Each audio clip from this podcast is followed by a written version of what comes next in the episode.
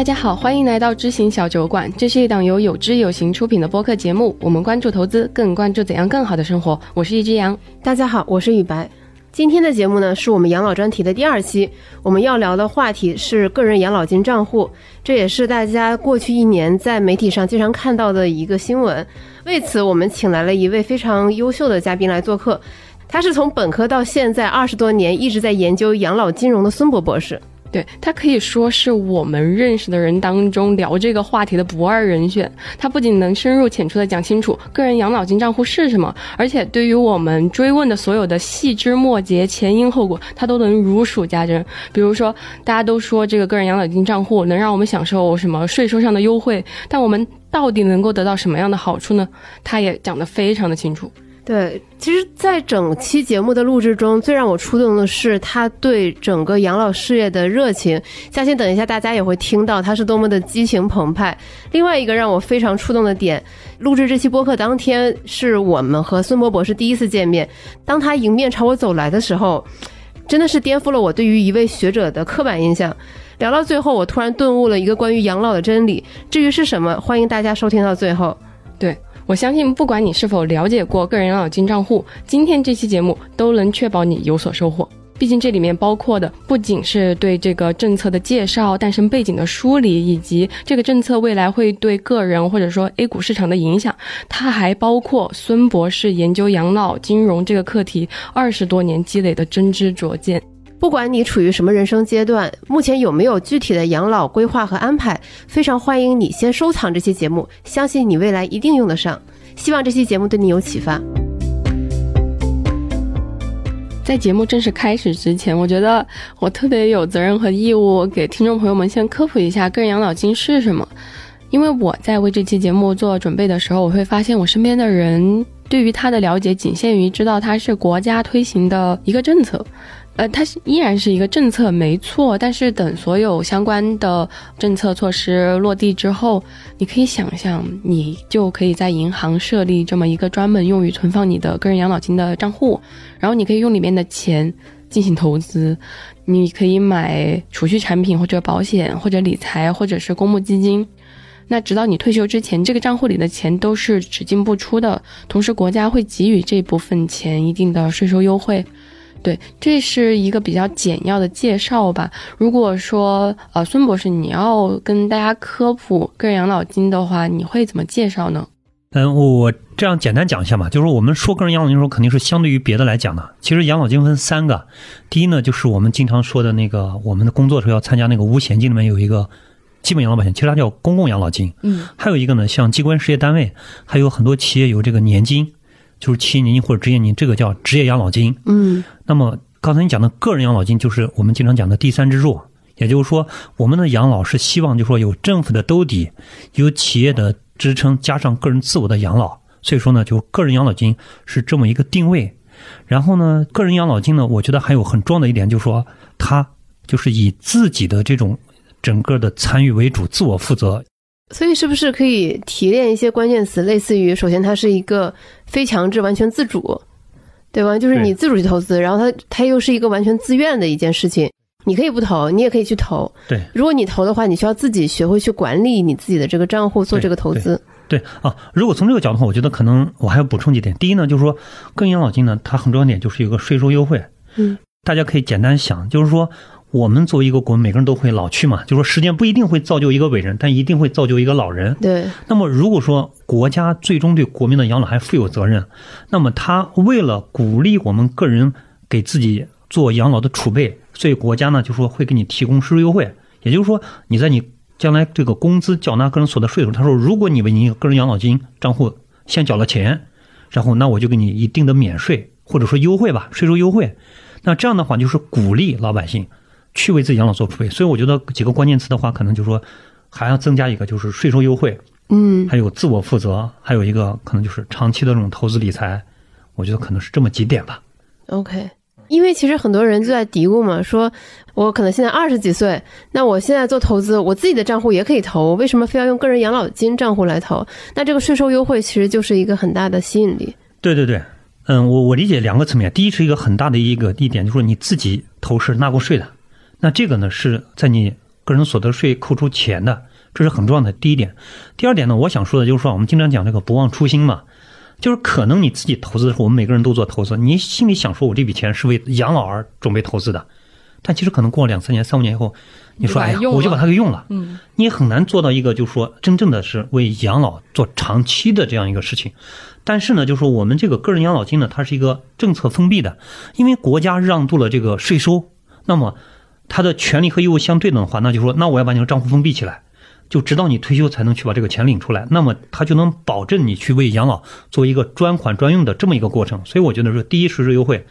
第二呢就是刚才我讲，就是它能够通过这个账户，让你真正的做到一个养老的储备。啊对，我觉得它最起码它是一个强制储蓄的作用，它通过一些对于人性的一个设计，保证你最起码能把这笔钱给存下来。然后呢，又如果你在操作得当，其实它能获得一些不错的收益。这个可能是政策制定者最初的一个初心。是是，我觉得这个是很重要的一点。对，那现在这个个人养老金的政策最近的一次更新，也就是四月份的那一次政策吹风会嘛，那个就代表着说政策是已经基本上定型了，然后推出的话可能还需要等一段时间。嗯，那我还需要等多久呢？您刚才讲的四月份呢，是国务院办公厅发的一个七号文关于推动个人养老金发展的意见。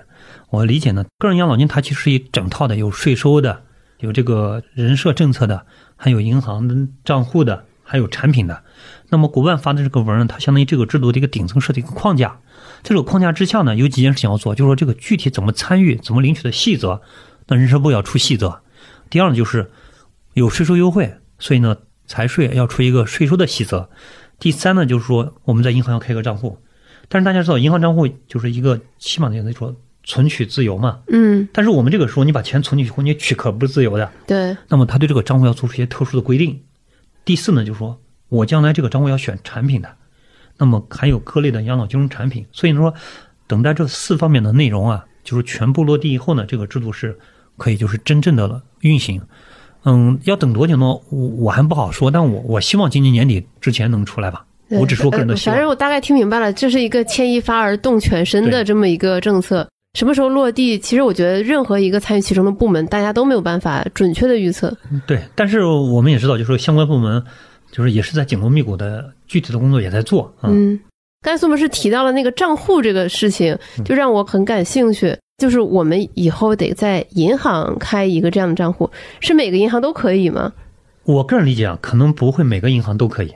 最起码就是刚开始的时候，肯定还是以这种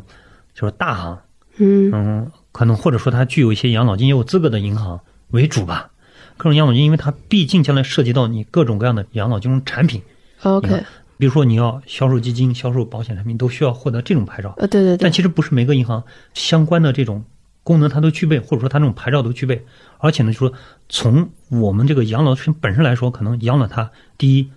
安全性要求比较高，第二就是它老百姓对它的信任度要高。所以我觉得可能还是以这种大型银行为主吧。那是不是有点像我们的医保都是通过北京银行开账户？是不是有点类似这种？嗯，我我个人觉得有点类似，但可能比如说像这种工农中建，哦，对，也对对对，它可能就不止一家银行，可能是几家比较大型的银行。对，但是呢，就是也说了，就是每个人只能在一个银行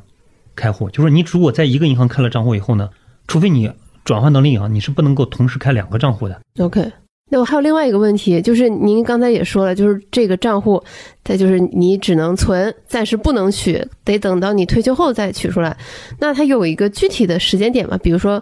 呃，是我到六十岁了就可以取，还是说不同性别不一样？因为毕竟退休年龄不一样嘛。哦，这个问题我觉得问的特别好。其实呢，就是说他将来不是说你六十退休你就要取。如果比如说我六十岁退休了，哎，我可能觉得这个个人养老金账户的钱我暂时不用。你可以等到六十五、六七十岁，你自己决定。然后只是说，等你决定你要去领的时候呢，就是我们刚才讲说那个叫个人税收优惠，就是你不是刚开始的时候个人所得税没有缴纳吗？那么等你领取的时候呢，你要确定把这个税纳了以后呢，你再把它领走。但是这个时间不是根据你退休的时间来硬性规定的，你根据你自己的这种经济的需求来决定你什么时候领取。没有领取之前呢，你还可以继续去投资。嗯。那是不是等我退休年龄到了之后，我想什么时候取都可以？对。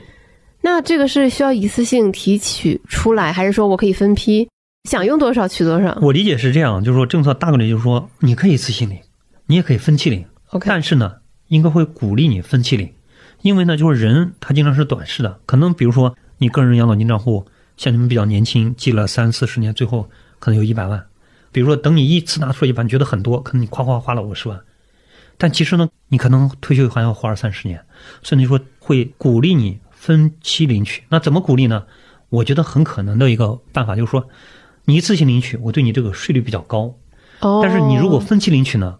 我可能税率就比较低，就是引导你这个养老账户的钱要能够支撑你整个生命周期的这个养老，而不是一次性领取以后呢，短期给花了很多，后面的养老应对就很难。对，而且还有一种更有可能的情况，就是现在我觉得大家在看媒体报道，也看到很多关于老年诈骗的一些新闻，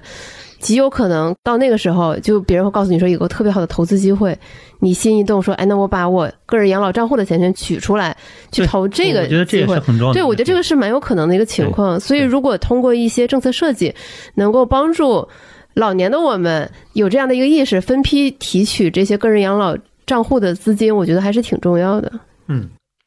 在那个政策吹风会里面，我也注意到这一点嘛。他说的是，你一旦确定了你一次，呃，就是分批提取，然后你就不能改了，方式不能改。方式是不能改的。对我理解是这样子的，就是说，因为你毕竟涉及到最后那个纳税，嗯，因为你说你要分期领，对吧？我你这个税收的这个就定了，或者说你要一次性领，我把税都收走了，你现在说你要改，这个我理解就是这个方面是很重要的一个考量。嗯，呃，我觉得个人养老金和基本养老保险它非常重要的一个区别就在于，其实个人养老金是没有十五年的这个最低缴纳年限的，对吧？就是我们参加的那个五险金里面那个养老保险，就说最低缴费年限是十五年。嗯就由于某种原因，可能我三十二十岁就工作了，但是断断续续，我可能事业又工作，到六十岁的时候，我真的只参加了十五年。他的意思说，到了六十岁的时候，我再看你缴费的年限，嗯，如果你十五年以上的，你就可以领了。但是你连十五年都没缴够，对不起，我把这你交的钱退给你。在基本养老里面是这样子的，在个人养老里面是我期货里面应该是没有的，而且我觉得也不应该有。为什么？就是说我这个个人养老账户是全是我自己交的钱，你政府是给了我税收优惠，但是大头还是我的，因为我没有交够十五年，最后你不让我领，难道把这个钱怎么办呢？就所有权本身就是我的。所以我理解就是他的意思，就是说，你个人养老金你交一年也行，交两年也行，反正一句话，原则上只有到你退休的时候你才能领。我只要用你就保证，就是说你交的这些钱是将来用你养老的，这个目的达到就行了。至于说你交的多和少，只要在我这个税收政策的范围之内，你自己来决定。嗯，关于这个个人养老金，我印象中是不是还有就是，如果你在退休前身故了，其实是可以继承的这么一条规定？对，包括你出国也是可以领取的。哦，我出国可以领取。对其实这个背后的逻辑，首先就是说，第一，它是用来用来养老的，就是说原则上你六十岁以后才能领。但是第二就是说，它的所有权是非常清晰的，对，它其自始至终都是个人的。对对，那你身故了以后，你个人的财产自然可以被继承。第二就是因为我出国了以后，我已经不在这个养老金体系里面了，，OK，那我把它这个也是可以的，我理解。因为现在，比如像年金啊什么的，它也是，就是如果你出国的话，相当于说我以后是要退，但我不在这个养老金体系里面了，那你可以把它领走。我理解是。但但基本养老保险不是这么一个逻辑。哎，对对对，就是基本养老保险，它是一个，我觉得它更像有点那种保险，就是说是全社会的全户社会的一个。互助，对对互助共济，嗯，而且还有单位的缴费，对，而且还有什么？你这样想，单位给你缴了费，然后你个人也缴了费，对吧？其实这个肯定是有个额度的，嗯，不管你交了最后，总之有一个数的。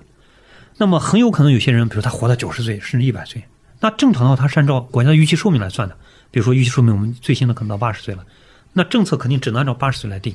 那如果有一个人活过八十岁以后，你难道不让他领？其实不是的，就是领到你去世为止。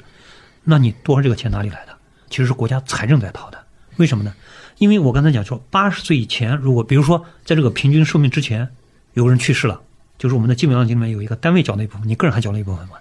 你个人缴的这部分，你也是可以继承的。哦，也是可以继承对，也就是说，你个人交的钱，你没有到这个领取到这个寿命的时候呢，比如这个人去世了，你家属可以把它继承走。哦但你活过了以后呢，你还在领，那这个钱哪里来的？它是政府来的。，OK，所以就说，我们基本养老金里面是个人、单位还有政府财政在兜底，它是三种钱，嗯所以它的所有权就很大程度它不是你的，除了你个人交的那一部分之外。那而个人养老金就是说我除了政府税收优惠之外，没有其他钱给你。那这个就是很清晰的，它就是我的，对所以继承啊什么的，所以它跟你缴费的年限其实没有关系，因为它是我的钱，只不过因为税优惠把我暂时封闭在里面了，嗯嗯，它不能改变这个钱是你的这个性质。我觉得这么讲就变得很清楚了嘛。你可以把它当成现在这个六个专项扣除当中的一项，但是这个它非常不一样的是，它是完完全全属于你自己的。嗯，我觉得这么理解比较好，就是说六项扣除以后，这个钱都是你的，嗯。只不过其他那几项就说当下我就给你了，对。你拿去干什么了？比如说你用子女教育了都可以，嗯。只不过说因为赡养老人子女教育这是当期发生的，我就给你了，嗯，而你自己的养老是一个就是未来的，来发生的，那我为了防止说我为了给你养老给你一个税优惠，结果呢你拿去干别的了，我不能让你这样做。所以呢，我要把它放在一个账户里面封闭起来，使得我为了让你养老给你的税优惠将来的确能放在这儿。我觉得这个理解可能是这么一个，都是你的，嗯，但是一个是当期给你，一个是将来给你。我特别建议听到这里的听众，首先先把我们这期节目收藏一下，因为我相信你未来一定会重新找出来再听一下这一期，肯定会对你非常有帮助。对我还有一个特别重要的问题，这也是关于个人养老金政策我最关心的一个问题，因为我看了很多报道，就过去一两年陆陆续续的，所有人都在跟我强调说，这个个人养老金账户这个税收优惠有多么重要，多么好。那它究竟有多大的税收优惠的力度？我怎么去理解这个事情？我以及它到底是，比如说当月减免，我立刻就可以拿到这部分钱，我可以少交税，还是怎样？这方面我是有点搞不明白的。能不能请苏墨博士给我们讲一讲？好，我我觉得啊，大家就是把这个个人养老金的这个税优惠啊，可以跟我们现在不是个税有几项扣除嘛，跟这个类比，就类似于说，在将来我们的个税批准里面会增加一项叫个人养老金。那么你怎么去就是整个去实现这个过程呢？其实也很简单，比如说像二零二二年我们这个政策落地了，你呢就可以选择在这一年里面，你可以比如说每个月工资发下来了，我可以扣一千块钱，你也可以到年底的时候一次性就是给你的那个个人养老金账户啊。一次性最多是转一万二存进去，那么你所要做的是呢，就是说在明年这个个税申报的时候呢，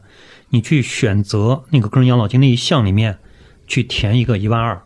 那么你这个一万二就类似于像其他的个税专项扣除一样，就类似在税前，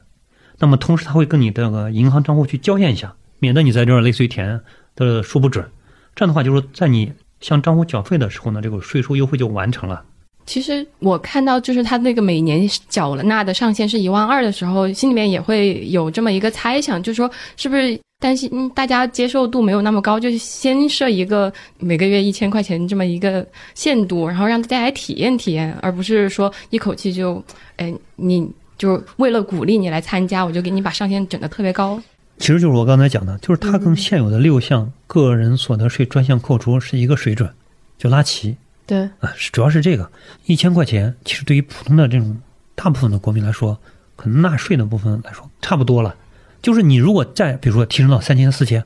因为收入是一个金字塔结构的，他享受到的还是那些相对收入比较高的，而这些呢，其实恰恰是不是那么需要政府给你税收优惠来支持你养老的。所以我觉得是这么一个导向。他希望就是说，随着我们社会经济的发展，国民数的增加的时候，我再给大家提高。嗯，否则的话，你提高的越多，那么可能不是税收政策想要去覆盖的那些人群，因为税收毕竟有一个收入再分配、对调节收入这个功能嘛。嗯，我觉得是这么一个考量吧。对，因为我在网上也看到一种声音嘛，说其实特别需要这项政策的年轻人，他可能一个月拿不出来一千块钱。那对于那些收入比较好的、相对有钱的人来说，他又会觉得你一个月只有一千太少，久而久之，很可能又加剧了这种两极分化。嗯，所以我想说，一千块钱啊，就是因为我收入以后只有一千块钱，你数再高的人，你也享受不到这个。对，我觉得家具分化倒不至于，嗯，除非你说你搞到一万了或者五千了，那有钱的人以前要纳税，现在都不用纳了。但其实一千块钱，就我理解就是为了防止就我太高了，理解。让有钱人更有这个税收享受税收优惠的便利。嗯，制定一个政策真难呀。对各方面的考量，这是缴费的阶段。那么投资阶段，其实像国外它有资本利得税，我们也有，但是我们是暂时免征的。那么这会儿你也不用缴税，直到你领取的时候啊，你要去缴税的。那么可能大家就会问说，只原来只是前面缴税，现在赶到后面缴税了，对我是不是有实际意义？我是这么理解的。第一呢，就是说我们现在啊，这个个税起征点是五千块钱。嗯，随着这个社会的经济的发展，个税起征点本身是在逐步增长的。是的，比如说你现在可能收入一个月一万，你要纳税的，但是等你退休的时候，可能变变成两万了。将来比如说你在领取的时候，但是你可能这个账户根本就没有两万块钱给你领，就如果分期的话，那你可能就免税了，嗯，或者说你这个税就纳的少了。我觉得就是它是通过这种方式，所以我个人认为就是说，其实从国外来看，这个税收递延啊，能够事实上去帮助你减少税收的。像刚您刚才说的那个资本利得税，您现在不收，等几十年后你开始收了，那个时候我再取我的个人养老金出来，那我不是得又交一笔税？嗯，你们这个算盘打得真响。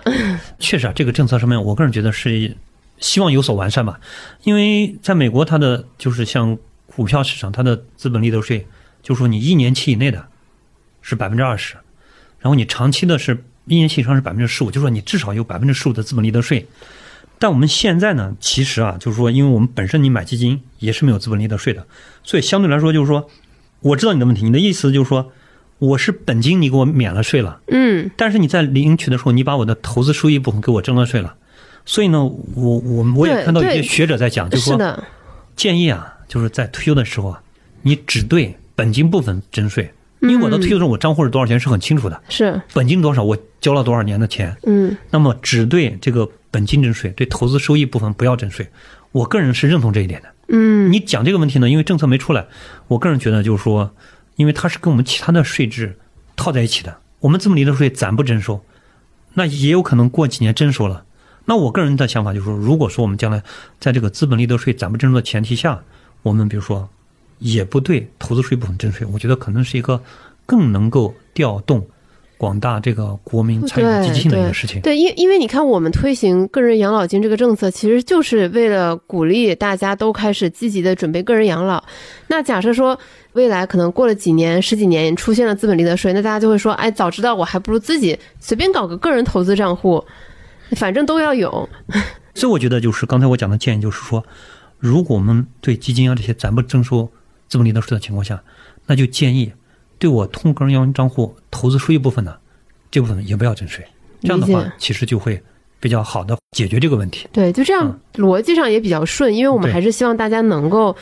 积极的缴纳个人养老金账户，然后进行投资。对、嗯对，是这样。就税这方面，可能刚刚已经得到了比较好的解答了嘛。嗯但我个人比较感兴趣的是，就是投资这方面。嗯，就是从政策上来说，个人养老金可以投资的包括存款，然后商业保险，还有一些呃公募基金嘛。那我就很难想象。那个时候我们会是有一个像就是支付宝账户那样的东西，然后你就可以选什么可以投吗？这个呢，其实它没有很特别的地方，跟你刚才讲的这个比较类似。这在哪？就是说，首先你在银行开了一个账户嘛，对吧？嗯那么因为银行它本身有基金啊、保险各种各样的这种代销的这种牌照，所以呢，就说如果一个人他想一站式的完成这个事情呢，他就可以在银行，类似于你比如说我在那个网上银行里面有一个个人养老账户，里面因为我存了几年，可能有比如说有十万块钱，你就可以在那里面去选这种许可的或者说名单里面的这些养老金融产品。可能初期，比如说养老目标基金啊、养老储蓄啊、专属养老保险这些东西，那么那个其实就跟我们在网上银行里面去选基金什么是比较类似的，嗯啊，只不过就是说没有在这个 list 里面的，你投不了，你可能选不到，这是第一个。第二呢，就是因为你们应该很清楚，就是说每个银行对这种基金啊或者这种产品，它有一个自己的白名单，嗯。那，有可能就是说，哎，这个已经是在这个监管部门许可的名单里面的，但是这个银行说我这里面没有，嗯。那这种情况下呢，你也可以，比如说是某一只基金，对吧？那你也可以到这个基金的这个直销的这个平台上去，你可以在里面去买了这个基金，但是你要使得你买基金的这个钱是从你那个个人养老金银行账户里面划款的，哦，这样的话就能保证，就是说你能够有办法选择到就是你想选的监管部门认可的所有的养老金融产品。嗯啊，这是一种方式。第二就是说，你也可以不在银行里面去选。你比如说，我可能想买保险的，那我就直接在一个保险公司，它有直销的这种渠道，或者我也可以通过基金公司的直销。那我甚至说，我就想在比如说蚂蚁或者理财通上去，这些都可以。但是你必须保证这个钱从你的那个个人养老金账户里面划款的。那么这样的话，就是说你有一天赎回了，那么这个钱它也自动会流到那个个人养老金账户里面去。这样的话就使得这个资金在投资过程中是一个封闭运行的，嗯，保证了它不会说你还没有退休，这个钱就跳出了这个循环里面了。我觉得其实是这么一个过程。呃，我再问一个问题，那这个钱有没有可能拿来炒股呢？嗯，其实在美国是可以的，对，但是我理解在中国啊，至少目前看是没有这种。它可能还有一个循序渐进的过程。嗯，我觉得有几点啊，就是第一呢，就是说，可能你像美国资本市场本身比较发达，对吧？它也经过这么多年。另外一个，它这种投顾也是很发达的。但是我们国家的第一资本市场就是几十年的历史也没有那么长。第二，关键是我觉得我们的老百姓他的金融素养相对来说啊，也还是没有那么的成熟。那么在这种情况下呢，我们就推出了各类的这种类似于这种金融养老金融产品。它是由专业机构、持牌的金融机构去发行的，就是说它在产品设计上和这个管理上，它本身就能够更好的契合养老的需求。所以呢，就说可能在刚开始，甚至说比较长的时间里面，是以这种具有养老属性的这种产品为主。你个人直接去炒股呢，我个人觉得就是在相当长的时间之内，可能不会。嗯，对。但是这个问题就在于，我们广大的投资者、老百姓对于这种养老的。金融产品的专业性和可靠程度是不了解的，所以他们的心中会有一个问号。嗯，我我个人理解啊，就是说，首先呢，就是炒股其实是一个，我经常跟别人讲，我说，就是对于大部分老百姓来讲，你如果想通过炒股去赚钱，你不如去打麻将。为什么呢？就是不如买彩票。嗯，我我觉得打麻将好一点。就是打麻将，比如经常打的人，他的水平是差不多的。如果有一个人水平很高，你们就不跟他打了。如果用水平比不过你们，他也不跟你们打了，最后肯定是你们四个，就是有输有赢，对吧？对，动态均衡。对，但是呢，炒股就是说，有很多的散户，还有很多的专业机构投资者，对吧？就类似于说，一堆的业余选手加上一些国家队的选手，嗯，那长期下来，你肯定是比不过专业选手。是的。所以我说，第一个就是，首先我觉得，可能有些人想说，个人养老金账户能不能炒股？我说，就算他能，我也不建议大家去炒股。对。甚至说，就算没有个人养老账户，我也不建议。普通的这个散户去炒股，我觉得就是说是一个非常非常没有这种实际意义的一个，可能更多的就是给这个市场贡献了一个阿尔法。这是第一个。第二呢，就是你说的，就是这个养老金融产品不太了解。我其实想说，就是说，其实在国外是没有养老金融产品这一个类别的。他们的理念是说，你养老是一个目标，嗯，我只要能通过资产配置实现这个目标，其实就可以了。那为什么在国内我们又专门有一类养老金融产品？是因为就是刚才讲的，我们的国民他对金融本身就不了解，那么你要是再让他这种用普通的金融工具去组合一个养老目标导向的一个资产组合，当然来说是难上更难。加上我们的投顾也相对来说还处于一个比较初级的状态，所以呢，那我们就说，那我们就干脆由这种专业机构投资者来设计各类养老，就是这种目标的养老金融产品，包括养老目标基金啊、养老储蓄啊、养老理财。所以我说这句话的意思是什么？就是说，首先。就是尽管大家不了解，但是呢，这种养老金融产品的发行机构都是持牌的这种金融机构、专业机构，像公募基金公司，对，像银行、像保险公司、像这个比如说理财子，对吧？嗯，就是银行的理财子公司。所以就是说，首先就是说它的专业性和它的这个另一方面就是类似于这种安全性。对，它是受监管的。对对，受监管的。因为老年人他特别怕，就是说大家说说老年人的钱好骗不好赚。嗯，那么也确实有刚才你讲到的很多这种老年诈骗，所以我想说，就是说，在个人养老金这个里面的养老产养老金融产品安全性和专业性，我觉得是没有问题的。那么就说对于这类产品的不了解呢，我可以简单的去给大家做一个呃一个类比吧。总共有四类，一个是养老保险产品，一个养老专属的商业专属的那个养老保险商业的保险，这两类呢，其实呢就是它首先呢。还是一个保险类的产品，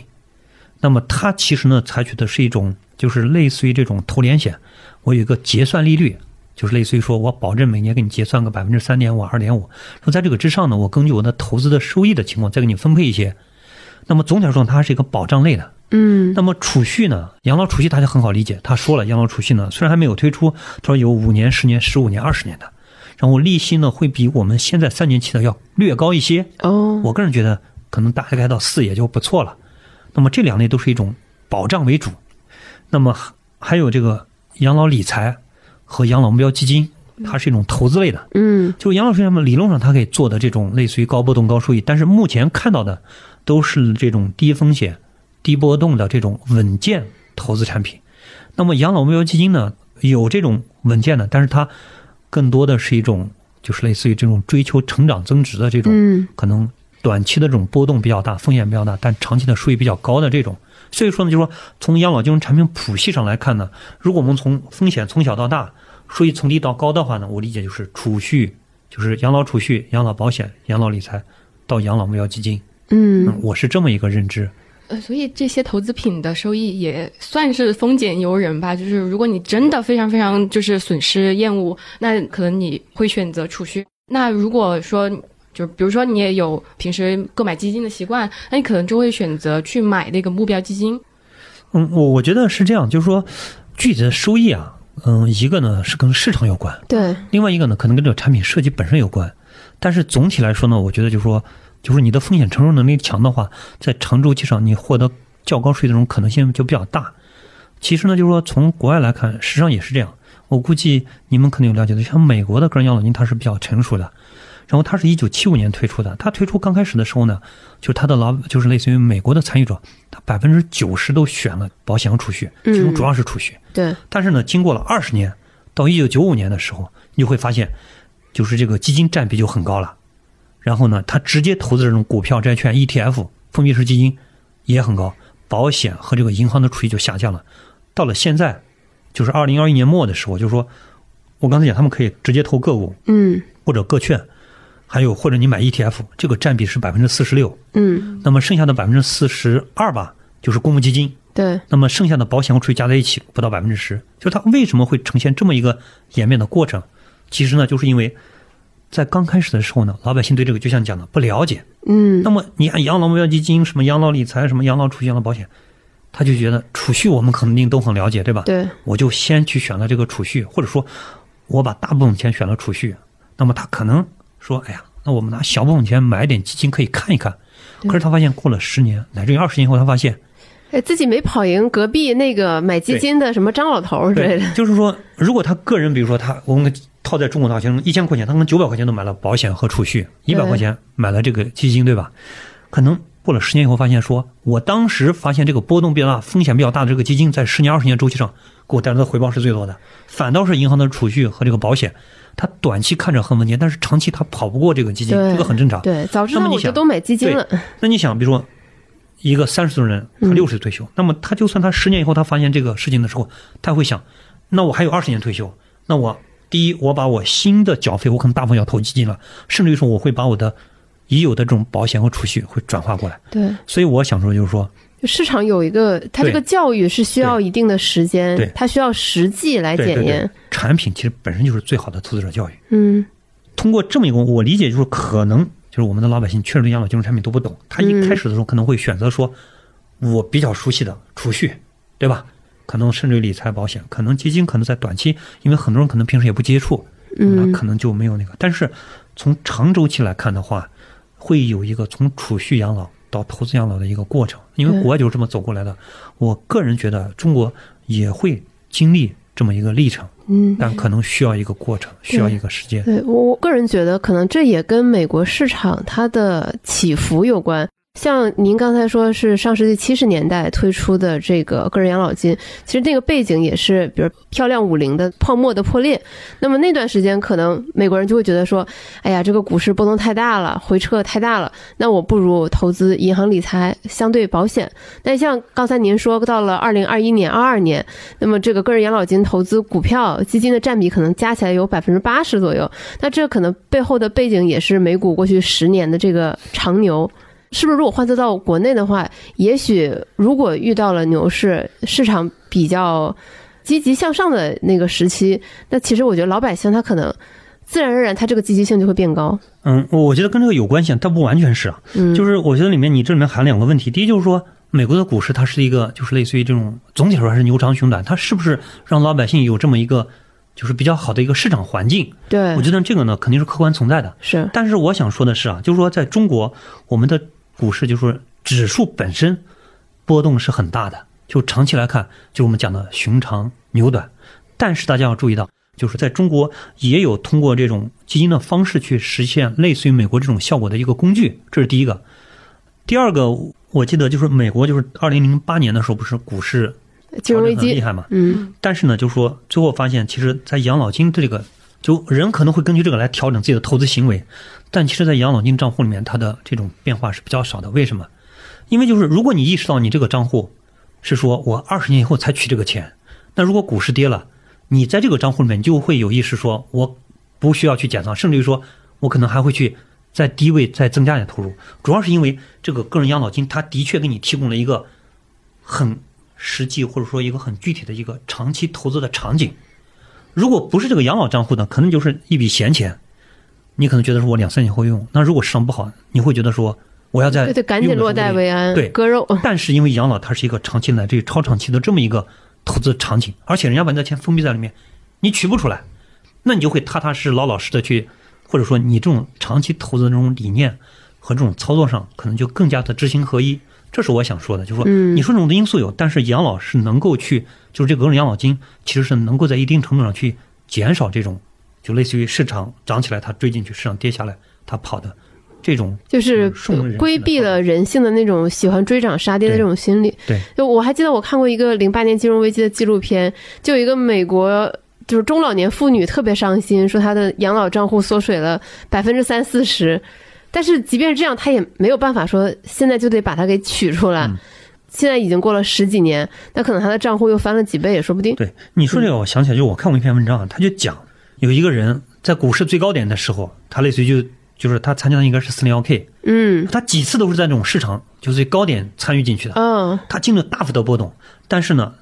几十年下来，他发现他其实还是有不错的收益还是有。不错的收益的。这个我回头可以找找发给你们，对我我们写这我我们种文案可 A 以 P 看 P 到。里有对这个文章。嗯我要不然就是在那儿，有可能在你们那儿看到。我想说，其实这里面我觉得，因为养老它是一个长期的投资，比如说，可能股市类似于说到了一个高点，你看这个高点可能是两三年的高点，然后可能明年一年都是跌下来的。但是如果你拉长到三十年的维度上，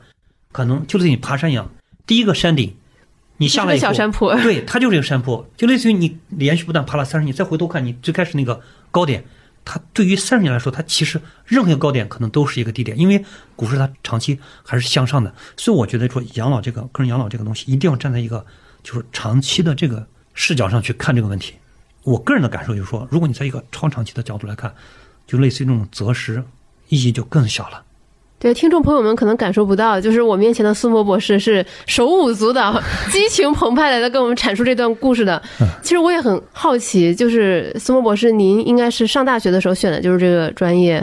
应该从业了我给大家报告一下，就是我这个学习背景、工作背景啊有点特殊吧，也不叫特殊吧，就是我本科学的是金融和社会保障，OK，然后呢，我研究生这个社会保障和金融结合在一起就是养老金融，所以我硕士、博士、博士后啊都做的是养老金融，然后工作呢到现在还是养老金融，所以说呢，我我这半生吧，有有二十年吗？从大学到现在都二十多年了，就是从研究生到现在快二十年，也就是说，我也只干了这一件事儿。所以呢，一说起这个养老金或者养老金融，就是就就是你还能这么激情澎湃，就就是让人很羡慕，你知道吗？嗯、类似于就是一方面属于自己的能力圈，另一方面也就是说，我也只对这个事情比较了解，所以我讲起来可能容易有点这种节奏，对吧？对或者说有容易这种有点激情澎湃啊。就你你中途从来没有一次犹豫过自己的选择，嗯，我这样说吧，就是说那时候你犹豫也没用，上就是不不好转行是吧？嗯因为就是大家可能现在看到养老金融很火，我可以告诉大家，就是我读书的时候，我读的那个学校，我个人觉得就是还不错吧，反正就是那个就是类似于那种首批的九八五一个学校。然后呢，我都到大三了，我回去，我跟人说，我说我学的社会保障，别人跟我说，嗯，你这体格将来干公安是可以的。其实我想说的什么意思呢？就是在那个时候，你去讲社会保障，讲这种养老金，大家人都不了解的，这是第一件事。第二件事就是，在我做博士后的时候啊，就是有一次一个领导，因为他在美国待过，他对养老金其实是非常了解的，他就讲说养老金要进入资本市场。嗯，大概十年前写的一篇文章，他把那篇文章写出来以后呢，我们现在经常叫的那种大 V，就写文章评论这件事情，说养老金进入资本市场，就是姚明进去，潘长江出来，就是十年前整个社会对养老金的这种投资还是这种认知。那我想说的就是说到现在大家看，全国社保基金、年金，包括基本养老金，其实我们经常把全国社保基金叫国家队，就是其实养老金通过资本市场是能获得比较好的收益的，通过合理的投资。但是十年前整个社会都不是这样子的，所以我想说，就是说我那个时候转行都转不了，就是大家觉得你你你可能转行就没有这个行业，毕竟没法真的去干公安。对 对对，所以我想说的就是说，其实，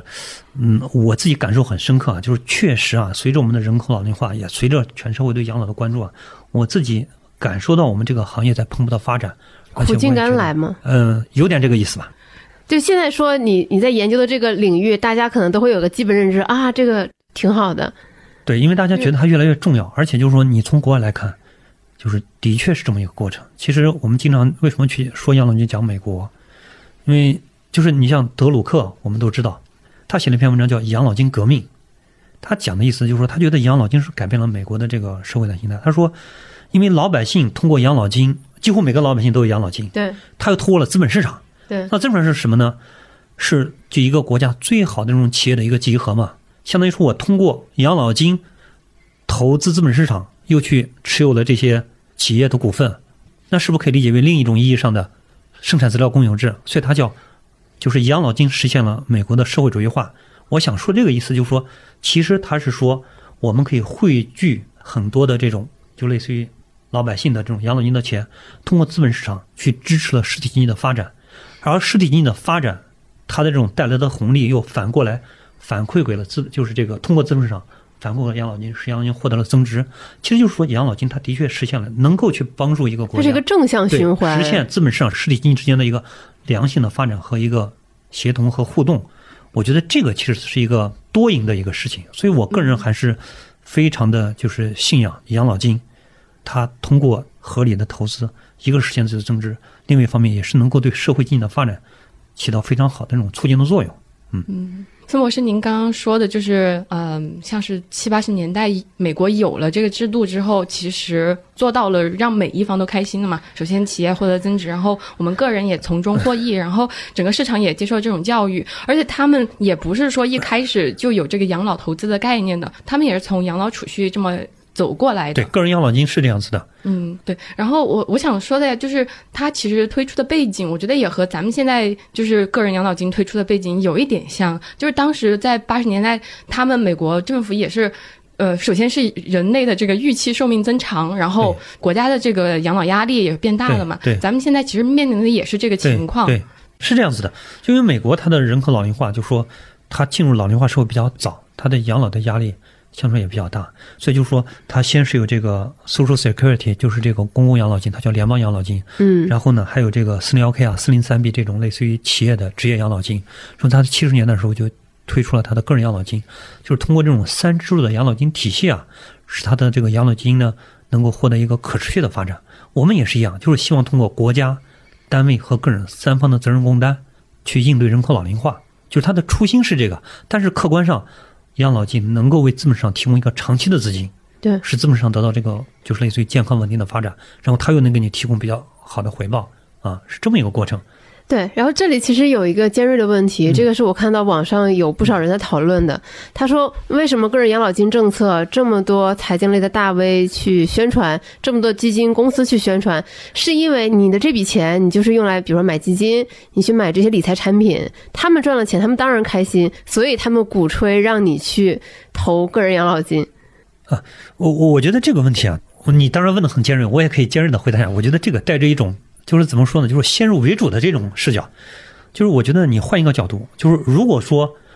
我们这些个人的投资者，或者说我们提这些问题的人，就是如果你自己去做，能做的比这个好，我觉得我们也认同。但是我刚才讲，我觉得大部分人是做不好的，因为我觉得就是养老是一个比较复杂的事情。你要做一个合理的一个养老的规划，对吧？比如说，其实简单讲，说我退休以后，我个人养老金应该给我存多少钱？那么你想想看，这个里面就涉及几个问题。第一，你首先要搞得清楚你的基本养老金你退休能力多少钱。这个你们大部分人都整不明白。对吧？第二就是，如果你涉及的有这个年金的话，七年之前的话，你还得搞清楚这个多少钱。那么也就是说，只有把这两个搞清楚的情况下，你才知道你个人养老金将来要存多少钱，对吧？这个过程本身它政策性就很强。第二，就说这个过程还有很多变量在影响，比如说我们有可能延迟退休年龄，对吧？比如说这个工资的增长啊，还有这个养老金计发办法的调整啊，就它的复杂性要强。第三，就是你做这种养老的规划或者养老理财的时候，你不是说像我们现在这种买这个股票、买几只基金，它是有保险产品，就是你就算不通过这个，你也要去买保险或者基金或者银行理财，因为它是一个要有低风险、高风险、中风险的可能一个结合，就是它有一个复杂性。所以其实就是说这个啊它本身是比较复杂的。所以就是说在国外，在美国投顾发很发达，它最重要的场景就是养老，就是大家都觉得比较复杂。如果你认为说你们搞这么复杂就是为了类似于占着管理费的话，我我觉得还是有所偏颇。第二，我想说的是说，其实我们的个人养老金啊，它刚开始的覆盖面不会太大。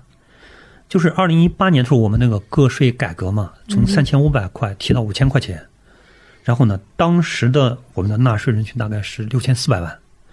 那覆盖了我们的这个就是类似于比例是这个就业人口的百分之十五。嗯那如果说从一八年到现在这四年，我们假定还是这百分之十五的覆盖比例，那么现在多少人？七千一百万人。那么七千一百万人呢？你想，我们这几年又增加了那个个税扣除项，那可能有一部分人就是类似于他又不参加了，对吧？对，他又没有动力？现在覆盖的人群是很小的。嗯，那就是说，如果说我觉得一个机构他如果是要赚钱的话，他应该去赚剩下的那几亿人，而不是只盯着这些人。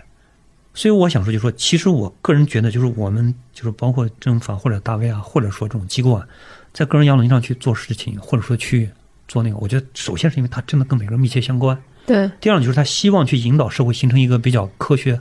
还有一个合理的这种理念。从商业上角度考量呢，我个人觉得在短期是其实，就是商业上可能不一定划算，事实也是这样子的。就是这些理财机构和基金公司，它其实赚钱的大头肯定不会是来自于个人养老金这些产品。对，我觉得就是说很重要点，就是希望就是我们看到的单位也罢，机构也罢，他是觉得养老这个事情是一个很长期的事情。嗯更专业就是说，它确实一个专业性很强的。那专业机构它有这种专业性，他觉得是能够发挥它上面的一些特点的。实际上，你们还应该能看到，就是像见过我们还专门提出了说，养老金融产品要有一种普惠性。其实它的那个一些这个费率是比较低的。我记得像养老理财产品，它的管理费率才零点一，就比普通的这种理财产品费率要低的。所以我觉得就是说，大家还是觉得就是这个事情是一个正确的事情。嗯是一个关系到每个人将来的事情，所以关注度比较高。我觉得更多的是这种情况。有希望刚才孙博博士这一番慷慨激昂的话呢，能抚平大家心中很多困惑。嗯，我前两年其实看了一个数据，我觉得还挺惊讶的。他讲的是美国，应该是二零二零年美国的养老结构构成，他们的第一支柱，也就是您刚才讲的联邦的这个，养老金嗯对它其实占整个美国人养老所有的储备的也就百分之七点七，大部分还是第二支柱、第三支柱，他们的四零一 k 还有他们的 IRA，也就是他们的个人养老金，就那些能占百分之九十多。这个我觉得我，好难想象中国有一天也会成为这样的一个结构。嗯，我觉得这个啊，首先呢，就是说，我觉得有它历史的原因，因为美国包括欧洲，他们更多是先富后老，哦，先富后老，所以就说他人口老龄还没有那么严重，然后呢，他就开始就是他比较早的建了这个第二支柱，就是职业养老金和第三支柱个人养老金。那么就是它是一个几十年的积累，这个几十年的积累里面一部分是缴费，但很多是投资的收益。那我们是什么？我们是先老后富，嗯而且就是我们叠加，就是我们的人口老龄化进程比较快，所以导致的结果就是说，我们的老龄化其实不比美国、欧洲、西方发达的国家就是慢，嗯但是因为我们的养老期建的比较晚，所以导致我们现在就是可能面临同样的养老的问题，但是我们的养老金的积累不够，我觉得这是一个客观的事实。但是我觉得另一方面是什么呢？就是说，毕竟我们的经济增速还是比较快的，所以呢，就是说我们的经济长期能够提供的这种投资回报，应该说也还是比较好的，因为你经济增速决定了你这个各类资产提供的这个回报的这一个中枢水平嘛。所以我想说的就是说，第一就是说，我们如果能够比较好的，就是把这种养老期搭建起来，并比较好的利用我们的这种经济增长的这种优势，我们是能够去缩小这方面的差距的。第二呢，我想说的就是说，除了你刚才讲的是美国三柱是联邦养老金、四零幺 k 职业养老金、IRA 个人养老金之外，它这部分已经就很大了。我记得它是占到它 GDP 的百分之一百六，现在快四十亿万亿美元。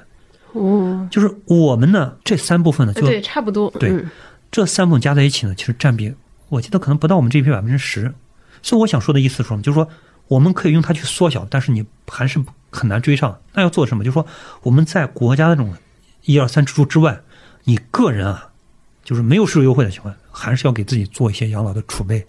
这样的话，就说从我们个体的角度来讲，也比较好的能够应对将来养老的这种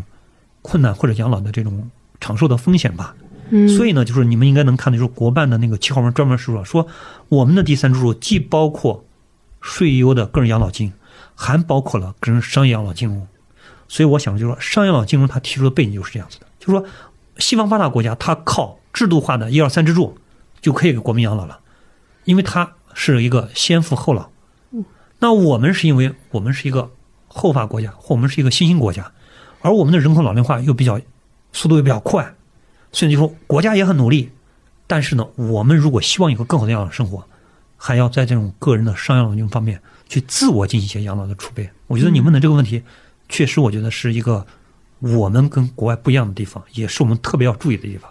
对，包括我们第一期养老专题出去了之后，就是跟大家说你应该怎么做养老规划嘛。我就看到有一些朋友在下面留言说，所以我应该买哪一支养老产品？觉得说我我好像买一个某一个养老产品就可以解决我所有的养老的问题，但其实不是。就是首先是你要基本养老保险你要交，然后如果这个人养老金制度出来了，这个方面你得给自己补足。另外你还得给自己做很多别的准备，而不是说一个产品就可以解决你所有的问题。嗯，首先就是说产品啊，就刚才讲的，就是现在我们能看到的就是商业养老保险，然后呢，养老储蓄、养老理财和养老目标基金。就是我个人理解，就是说你养老啊，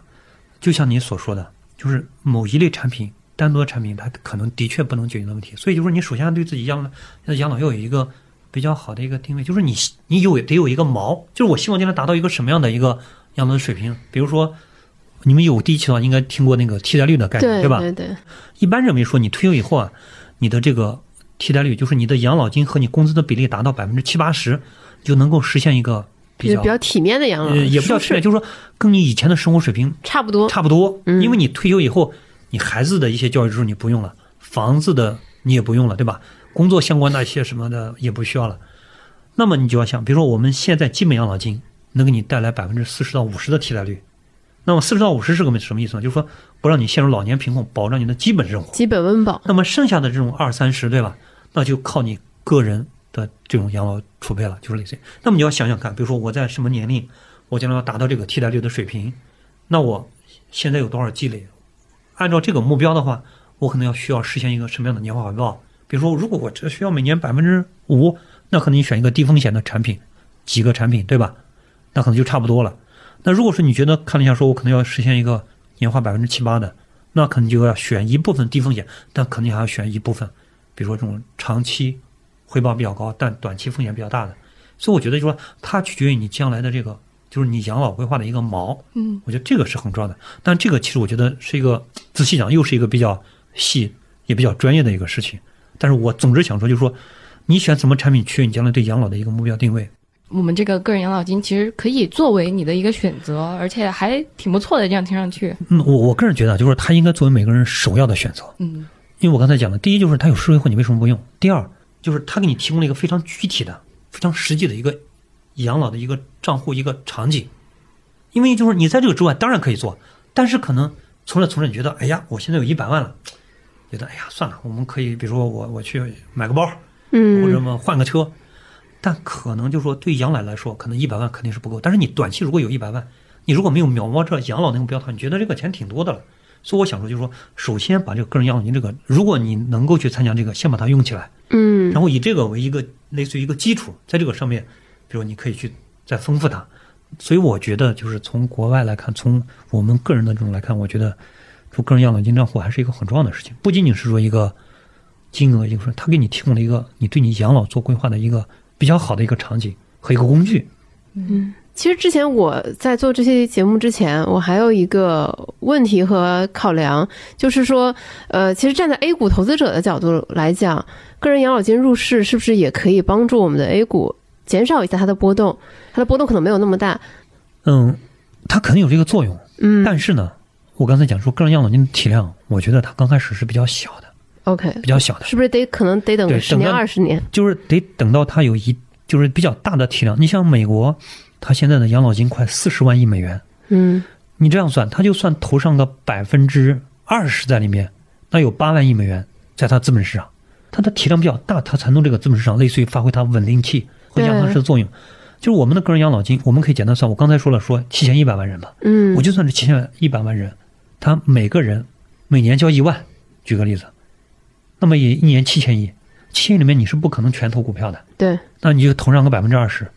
那么也签一千四百亿。那对我们资本上来说，一千四百亿其实是一个比较小的一个量，所以我想说，就是说它长期来看是能发挥这个作用，但是得等到它有一定的体量之后，嗯，因为它投资这种长期性，它能够做到什么呢？就是类似于我首先我长期投资，对吧？就类似于作为股市底仓一样。第二，我做价值投资，就类似于说我在低估的时候买入，对吧？我在高估的时候卖出，类似于做这种资产配置思维的。只有就是说体量足够，我觉得才会实际发挥这个作用。短期来讲，即便你这么做，因为体量太小了，哦，理解。就是我们还是只能期待说，在未来等大家更多的能接受个人养老金的这个政策，更了解，对同时金融素养更高了之后，它能在 A 股发挥这么一个稳定器的作用。但但我想说，就是说你对 A 股发挥作用可能要假以时，但是你从 A 股市场获得回报，这个倒不需要那么长时间。其实我刚刚在我们聊天的过程中，还有一个问题，就是因为这个呃养老金制度它落地的时候，我也许会考虑也推荐我爸爸妈妈也买，但是我就不知道，您觉得就是如果是年纪比较大的，他们还有必要就是用这个个人养老金吗？有个人养老金吗？哎我就是想，就是你没有退休之前啊，你只要在就是你的工资在缴纳个人所得税，对吧？就非常有必要参加。这第一就是你当下能还是能够有这个税收的优惠嘛。对，第二呢，就是我们有那么多养老金融产品，它既有针对年轻人的，也有针对这种即将退休的，对就是总有一款适合你。而且呢，其实大家能看到，就是养老金融产品，其实因为它具有一定的这种社会属性，或者说就类似于既追求这种经济意义，也追求社会意义。所以我刚才讲，像那个养老理财产品，它的包括养老标金，它的费率都定的比较低。嗯，其实反而比你可能去买那些普通的产品，可能还要稍微微更合适一点。你包括那个我们现在普通的储蓄啊是没有五年期以上的，但是那个养老储蓄它就有五年、十年、十五年的。嗯，包括那个养老理财产品，你看我们的普通理财产品，比如说它是没有那种那就什么收益平滑机制啊，就是这些它其实都有的，因为国家认为说，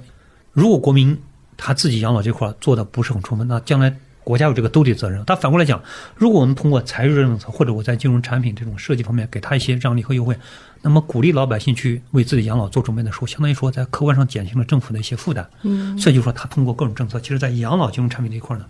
是能够享到比普通的金融产品一些额外的一些便利和优惠。嗯，所以我自己其实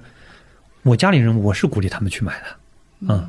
所以适用的人群就是只要你在工作，其实你就退休之前都可，以或。者这样说，就是只要你有养老的这种需求，嗯，你就应该去考虑另外一个，我觉得现在产品还是比较合适的，嗯比较合适。特别是刚开始，可能很多机构他为了追求这种品牌和市场形象，它其实让利各方面是非常充分的。至少就是第一期推出的这些养老理财产品，你必须看它的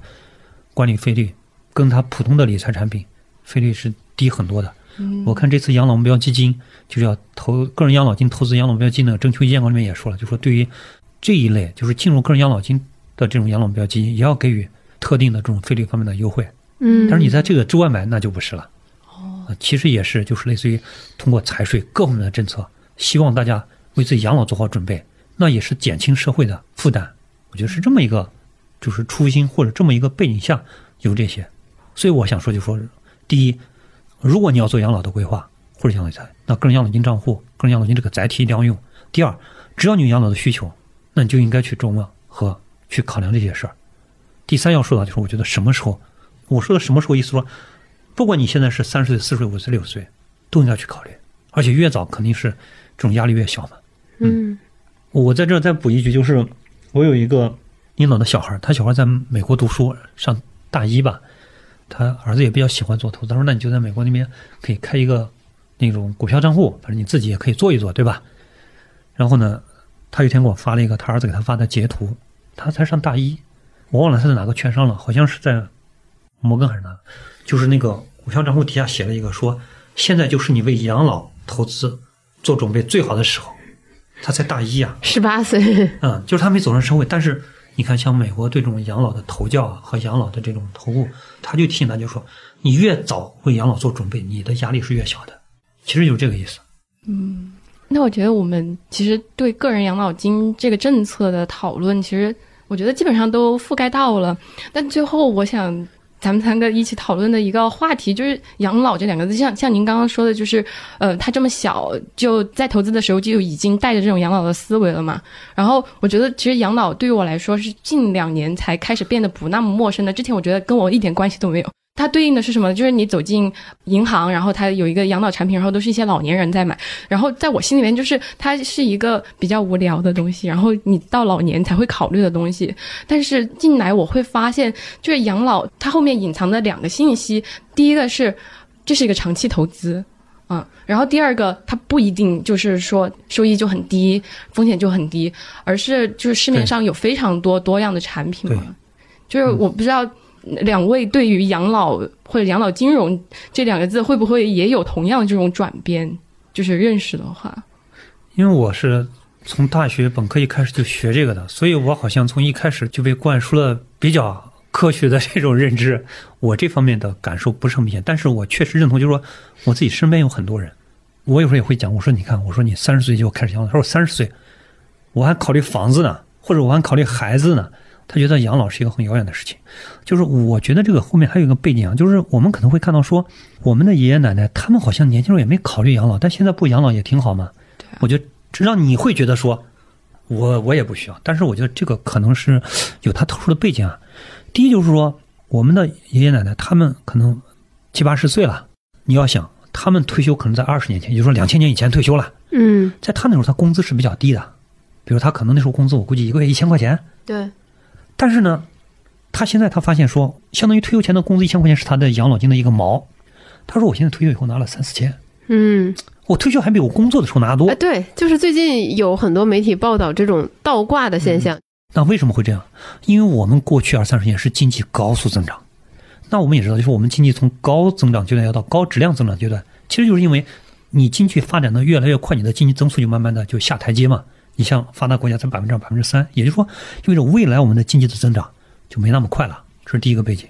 第二个就是说，因为我们的这种爷爷奶奶他都不是独生子女，他都有几个孩子，我觉得在生活上也能比较好对他们也照顾，对吧？所以他觉得，第一，我养老金拿的很多；第二，我在家里面就是类似于我的子女也很多能照顾我。但我想说，这两个背景啊，可能我们的父母，包括我们将来基本上都不存在了，因为经济增长会慢慢的会下台阶。对吧？这是我们经济发展越来越好的另一方面，也就是说，可能我们工作的时候，比如说拿一万块钱，那你退以后你说我拿三万，过长时间拿三万，我觉得这种可能性不大，因为你经济增长的。第二个就是，因为我们很多还是独生子女，特别是八零后、九零后，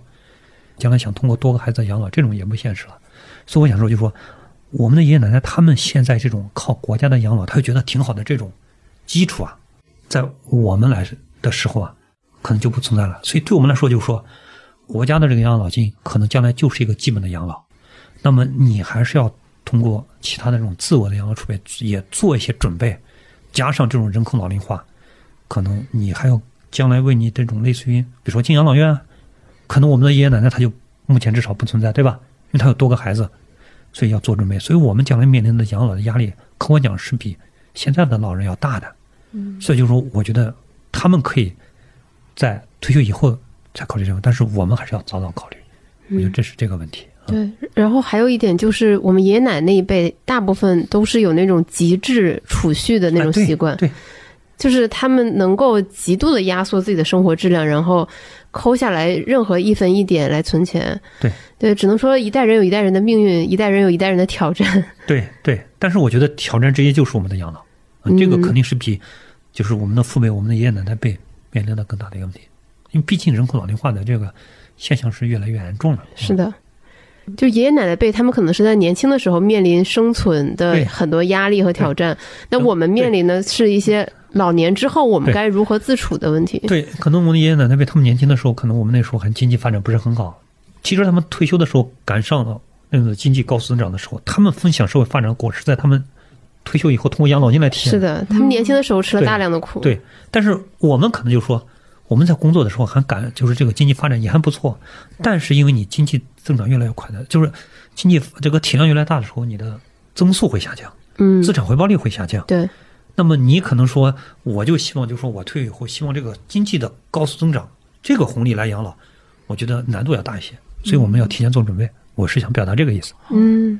所以在个人养老这方面，不仅不能抄上一辈的作业，然后也不能借鉴同一辈人的那个作业，因为你自己对自己个人养老生活的呃那种向往是不一样的嘛。虽然说不能抄作业嘛，但是我个人也非常的好奇，就作为养就是研究养老金融这么久的，就是专业人士，那您您在个人养老这一块儿肯定也做得很早嘛，就可以分享一下您的经验。就是对我刚才想问这个问题，嗯我估计很多人也很问，就是你们这个还算是比较抄作业的程度还不深啊。我有时候去做一些交流，完了以后人家说，宋博士你讲这么多，我听了以后我就觉得很重要，我就问你一个问题：你买了哪只产品？你告诉我。我说我这具体产品，我说我当然有买，但是我说我不能让你去抄这个具体产品的作业。我说万一要是亏了怎么的？其实我想说，你们至少问到我一些这种这种逻辑啊什么的。嗯我自己是这么理解的啊，就是说，我还是相信，就是很多人说养老要安全，我说你怎么理解这个安全？我每年本金就是不亏损是一种安全，但是你这种可能性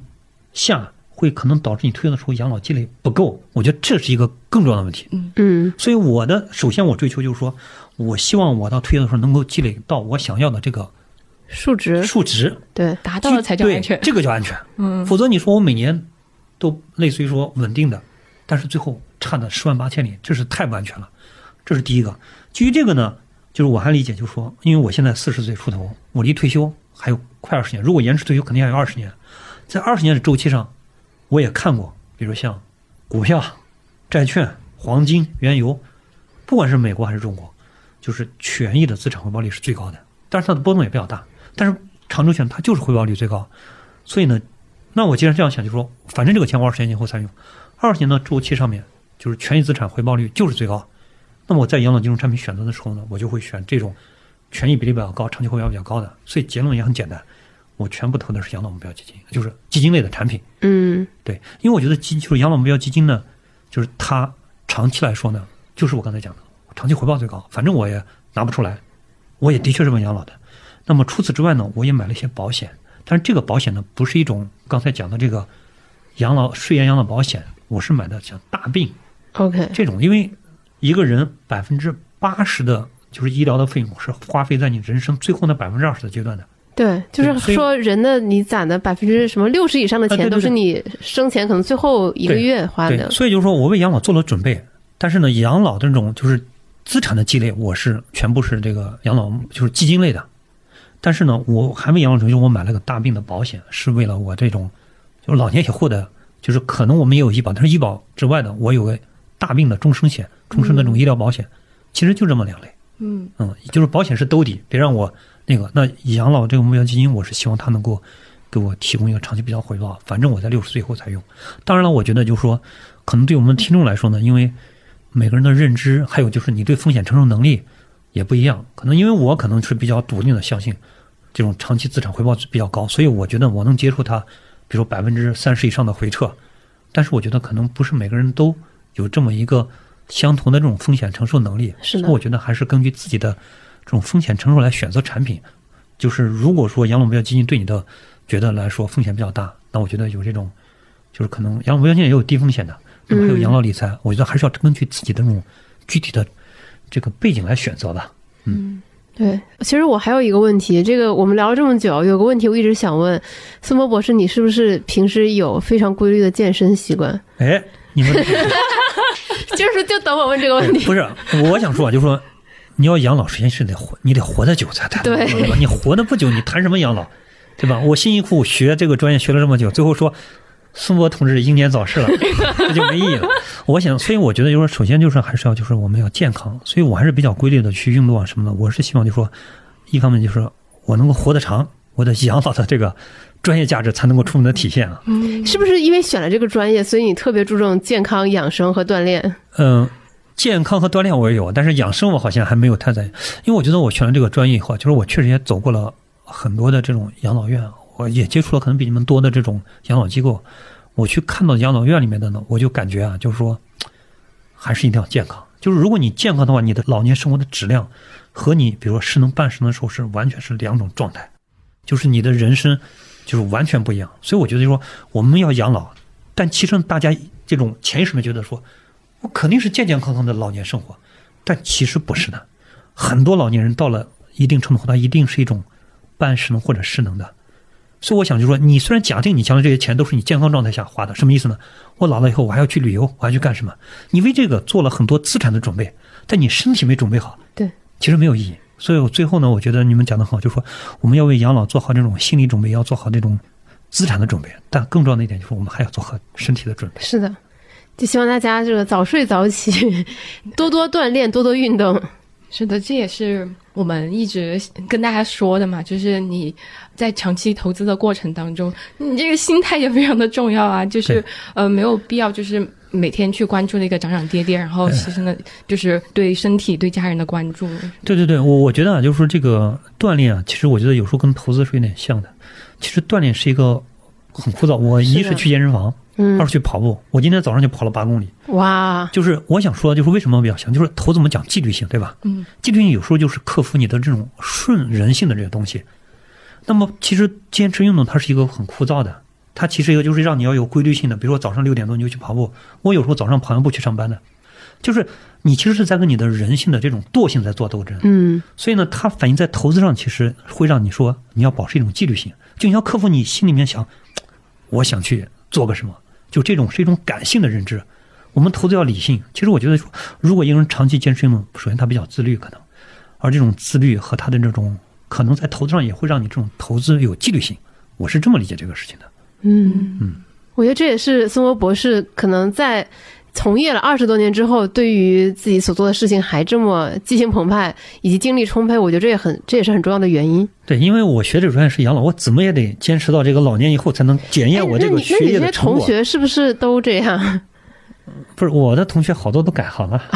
因为只有我，你看本科、研究生、博士、博士后工作，到了最后以后，就是说你没有可改的了。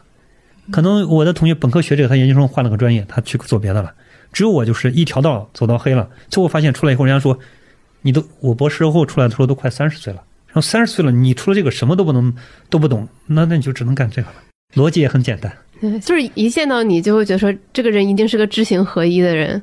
嗯，呃，所以这也是我对那个有知有行啊，我我就是也是既欣赏又尊重又很钦佩。我觉得确实，我路上就跟这个事我说，我说有志有行，正知正念，知行合一。我觉得这几点，我觉得有志有行做的是非常非常好的。我们再接再厉。嗯嗯，所以我正准备录完这期去健身房。行，我我也愿意以后有机会，就是说，如果大家对养老的感兴趣，我也可以随时来再跟大家做交流。好，哦，那真的很期待。就比如说它真的落地了之后，我们也可以收集一波问题什么来个问答，能为有知有行的这种酒友吧，对吧？小酒馆，酒小酒馆酒友，如果有一些帮助，我是很乐意的。我觉得有知有行的这个就是团队，包括我就是有知有行的这些粉丝酒友，我觉得都是，我还是觉得有正知正见的一。一群人旁边又有这种一堆人围绕着这个团队，我觉得自己能够参与到里面来，我觉得也是很有成就感的。因为我们这种养老也是需要很科学的、很合理的。我觉得有志有行的能够就是通过你们这种专业的这种投教啊，包括跟这种互动啊，其实能够比较好的把这种正确的养老的理念传递给每一个听众。我觉得这个也是我确实对这个事情也特别有激情澎湃的一个很重要的一个影响因素吧。谢谢。嗯。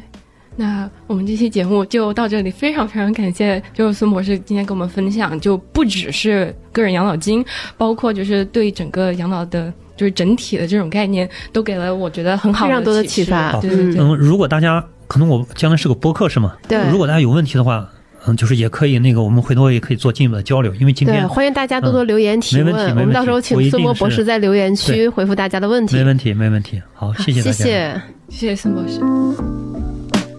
谢谢你收听到这里。如果你认为这期节目有帮助，非常推荐你分享给你关心的亲友，哪怕他们只是先收藏着，我觉得都是一件特别好的事儿。下个月我们会更新第三期养老专题节目，会聊聊和父母养老相关的问题。好啦，那现在如果有时间，也很期待你能在苹果播客给我们留下五星好评，你的鼓励就是我们前进的动力。如果有任何关于钱的个人困惑，欢迎给我们写信，allinthebeer at gmail.com。地址呢，我们放在这个 show notes 这个播客详情里面了。咱回见，拜拜。